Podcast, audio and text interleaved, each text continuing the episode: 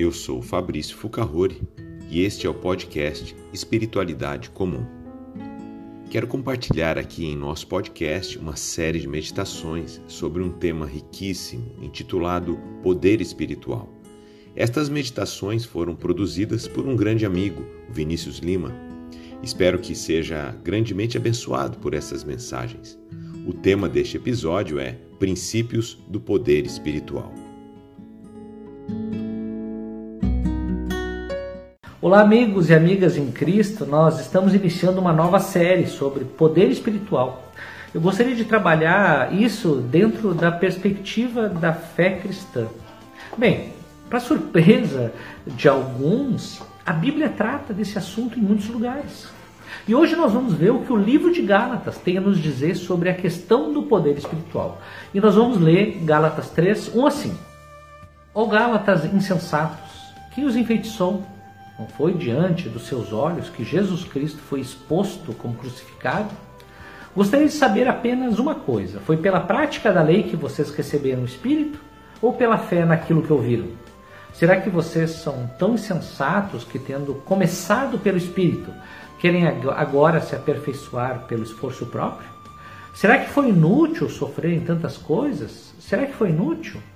Aquele que lhes dá o seu espírito e opera milagres entre vocês, realiza essas coisas pela prática da lei ou pela fé com a qual receberam a palavra? Nesse texto do livro de Gálatas, Paulo mostra alguns princípios de como funciona a realidade espiritual e nos dá pistas de como ter uma vida espiritualmente poderosa aqui e agora. E o primeiro princípio do poder espiritual é que você pode receber o Espírito.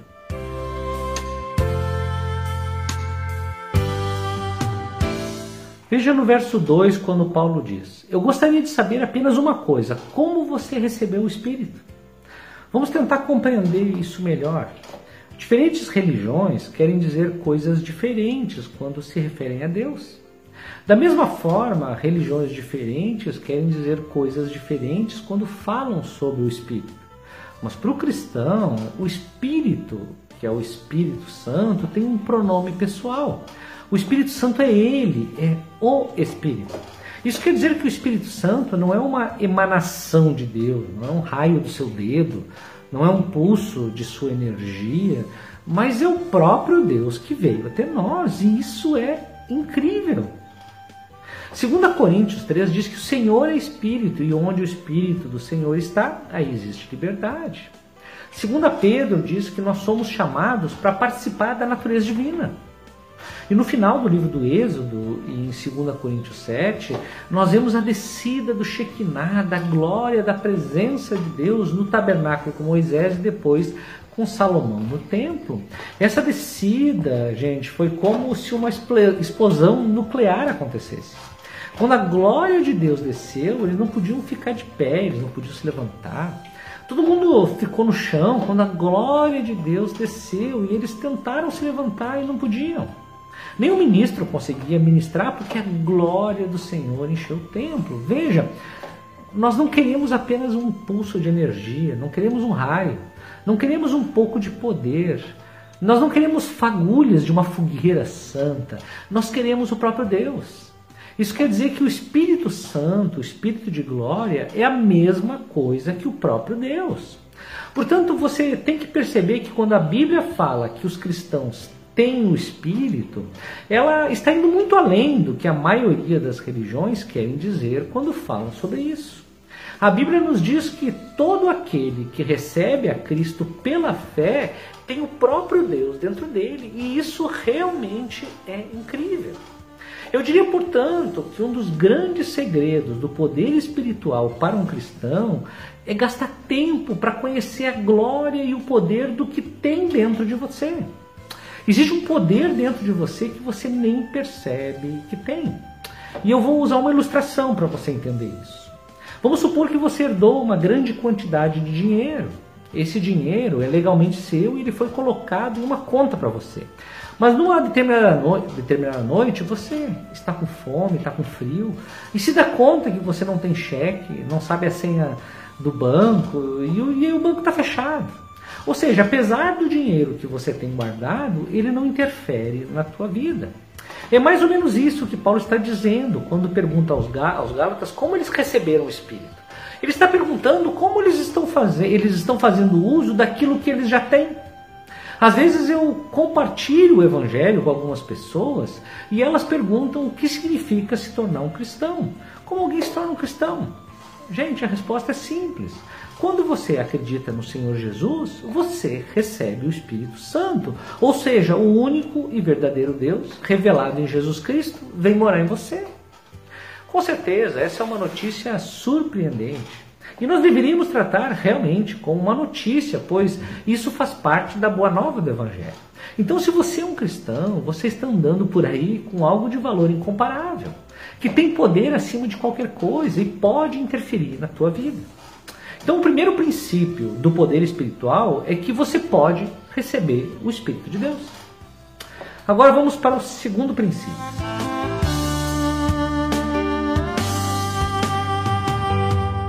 Podemos dizer que há duas ferramentas aqui que podemos utilizar para receber o poder de Deus que vem do Espírito Santo.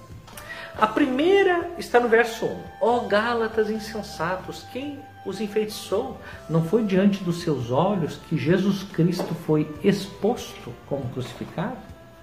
A palavra exposto aqui significa retratar, colocar de maneira clara, viva, detalhada o Cristo crucificado. Ou seja, Paulo aqui usa uma metáfora para dizer que a sua mensagem era um retrato nítido do que Jesus fez na cruz. Efésios 1,8, Paulo diz ainda: Eu oro para que os seus olhos do coração sejam iluminados. Agora, o que está acontecendo aqui? Paulo não veio apenas para dar aos cristãos uma série de regras e regulamentos sobre como viver.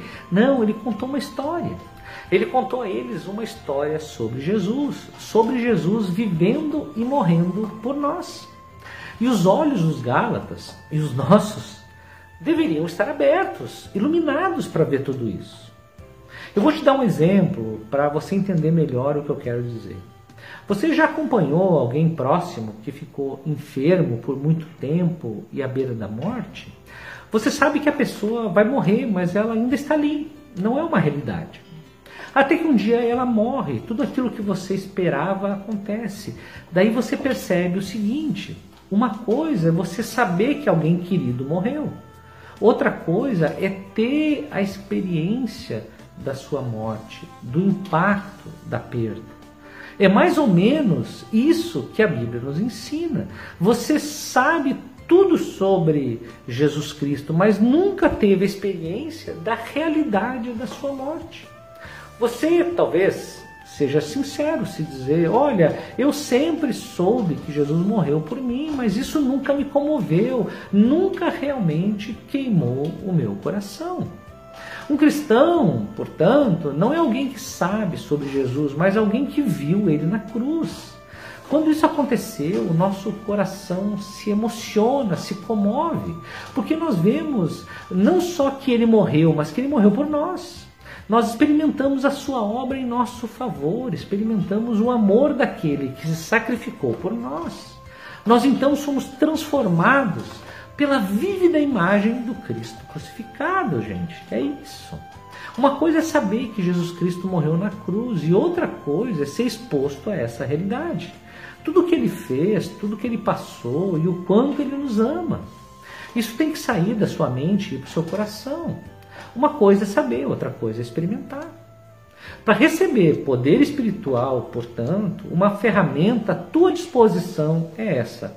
A vida e a obra de Jesus tem que ser mais do que ensinamentos teóricos.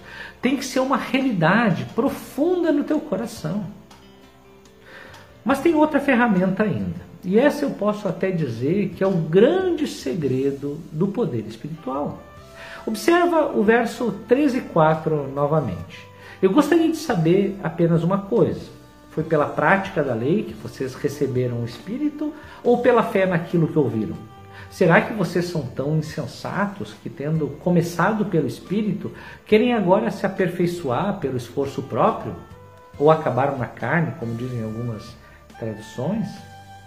Gente, o que Paulo está dizendo aqui é fantástico. É algo que muitas vezes é negligenciado pelos cristãos. Com certeza, o Evangelho, a boa nova do que Cristo fez por nós, é a porta de entrada do reino de Deus. Mas aqui Paulo está dizendo que é mais do que isso. Nós não somos apenas salvos pelo Evangelho, mas também crescemos por ele, somos santificados por ele. Isso significa que não começamos a nossa vida cristã pela fé e depois prosseguimos o nosso crescimento espiritual por meio de boas obras por meio de esforço próprio e por justiça própria, na verdade nós nunca deixamos o Evangelho para trás. Veja, muitas vezes as pessoas aceitam a Cristo pela fé e depois passam a buscar na Bíblia as regras morais para viver. É como se começassem no espírito e terminassem na carne, ou no esforço próprio, como diz o texto bíblico. Sabe o que está acontecendo? Você está perdendo o seu poder espiritual. Está vivendo por aquilo que você faz e não por aquilo que Cristo fez. De maneira prática, o que acontece com você é que a obra de Cristo uh, te salvou, mas ela não tem moldado a tua vida. Mas Paulo está dizendo exatamente o oposto disso, que tanto a salvação como o crescimento espiritual são moldados pelo Evangelho. Em outras palavras, gente, o segredo do poder espiritual é que você cresce no poder espiritual exatamente da mesma maneira que você recebe o poder espiritual através da experiência com o Evangelho. Eu vou tentar dar um exemplo prático sobre isso. Okay? Vamos falar sobre depressão, e aqui eu vou assumir que não é uma questão fisiológica, certo? Uma, uma deficiência química. Então alguém fica desencorajado, desapontado, fica realmente para baixo. Algo que é bem comum nos dias de hoje. O que, que você faz? Pelo esforço próprio, você pode ser moralista e vai dizer que a pessoa está assim porque ela deve ter feito alguma coisa errada. Então a receita é se arrepender. Você está fazendo alguma coisa errada? Então se arrependa de todos os pecados conhecidos. Nós vamos encontrar o que você está fazendo de errado e daí você se arrepende e, e, e fica ok. Gente, só que isso não funciona. Pelo esforço próprio, você também pode ser moderno e dizer para o deprimido: olha, na verdade você não gosta de você mesmo, você precisa se encontrar, precisa melhorar a autoestima. E por aí vai. Você vai tentar colocar a outra pessoa para cima. Só que isso tem efeito paliativo. Mas a pessoa que crê no Evangelho, vê a obra de Cristo na cruz e o seu amor incondicional, ela tem a sua segurança, a sua identidade naquilo que Jesus fez na cruz. Pessoa que vive pelo Evangelho sabe que ela é amada e aceita incondicionalmente e por isso obedece a Deus em confiança e paz. O passado, aquilo que aconteceu, o presente, aquilo que está acontecendo, e o futuro, aquilo que ainda vai acontecer, não vão destruir a pessoa, pois ela vive em Cristo. Então, diante da depressão, a pessoa que vive pelo Evangelho faz a seguinte pergunta: Alguma coisa em minha vida tem se tornado mais importante para mim do que Deus? Ela identifica isso como uma forma de justiça pelas obras. Então, o caminho do evangelho para lidar com a depressão é encontrar essa coisa que tem se tornado um ídolo e tem determinado a tua vida. Você está confiando nessa coisa para ser feliz? Essa coisa é mais importante que Deus para você?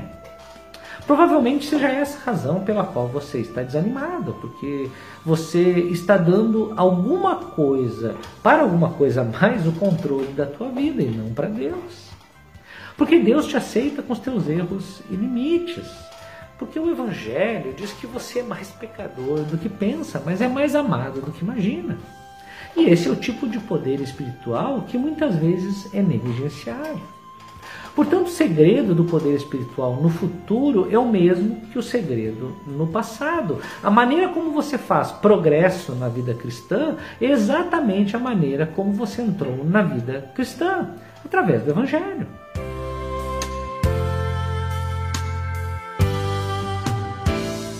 Eu vou fechar dessa forma. Você terá poder espiritual quando ouvir Paulo dizer para você: ó oh, insensato. A melhor maneira de traduzir essa expressão é: ó oh, queridos tolos. Sim, queridos tolos, este poder espiritual secreto está bem debaixo dos seus narizes. A mesma maneira que você se tornou cristão é a mesma maneira que você vai ter a vida verdadeira. O poder espiritual sempre esteve aí e você não percebeu. Porque você está pegando um caminho errado e abrindo mão dele. O último versículo da passagem, o verso 5, diz o seguinte: Será que foi inútil ou por nada você sofrer em tantas coisas? Será que foi por nada?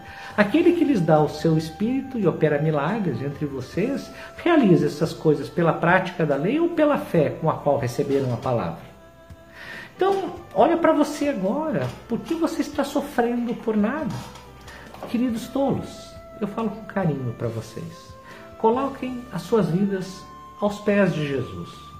Como o povo de Deus na descida do Shekinah no templo que nós falamos antes. E sejam gloriosamente cheios dele. Experimente todo esse poder espiritual que está à tua disposição. Deixe Deus fazer a obra dele na tua vida. Vamos orar? Obrigado, Pai, porque tu nos ama com amor incondicional e esse amor nos permite receber o teu espírito e fazer com que a nossa vida seja experimentada, Senhor, dentro do teu poder. Ó oh Deus, isso é muito privilégio. Obrigado, Deus, porque tu não nos abandona, não nos deixa ao acaso, mas com graça, com muita graça, tu nos dá condições de ter uma vida plena, uma vida livre, uma vida cheia de alegria. E nós te agradecemos, porque aquilo que tu fez na cruz é que nos proporciona isso. Que essa realidade entre no nosso coração e molde a nossa vida. O que oramos aqui, em nome de Jesus. Amém.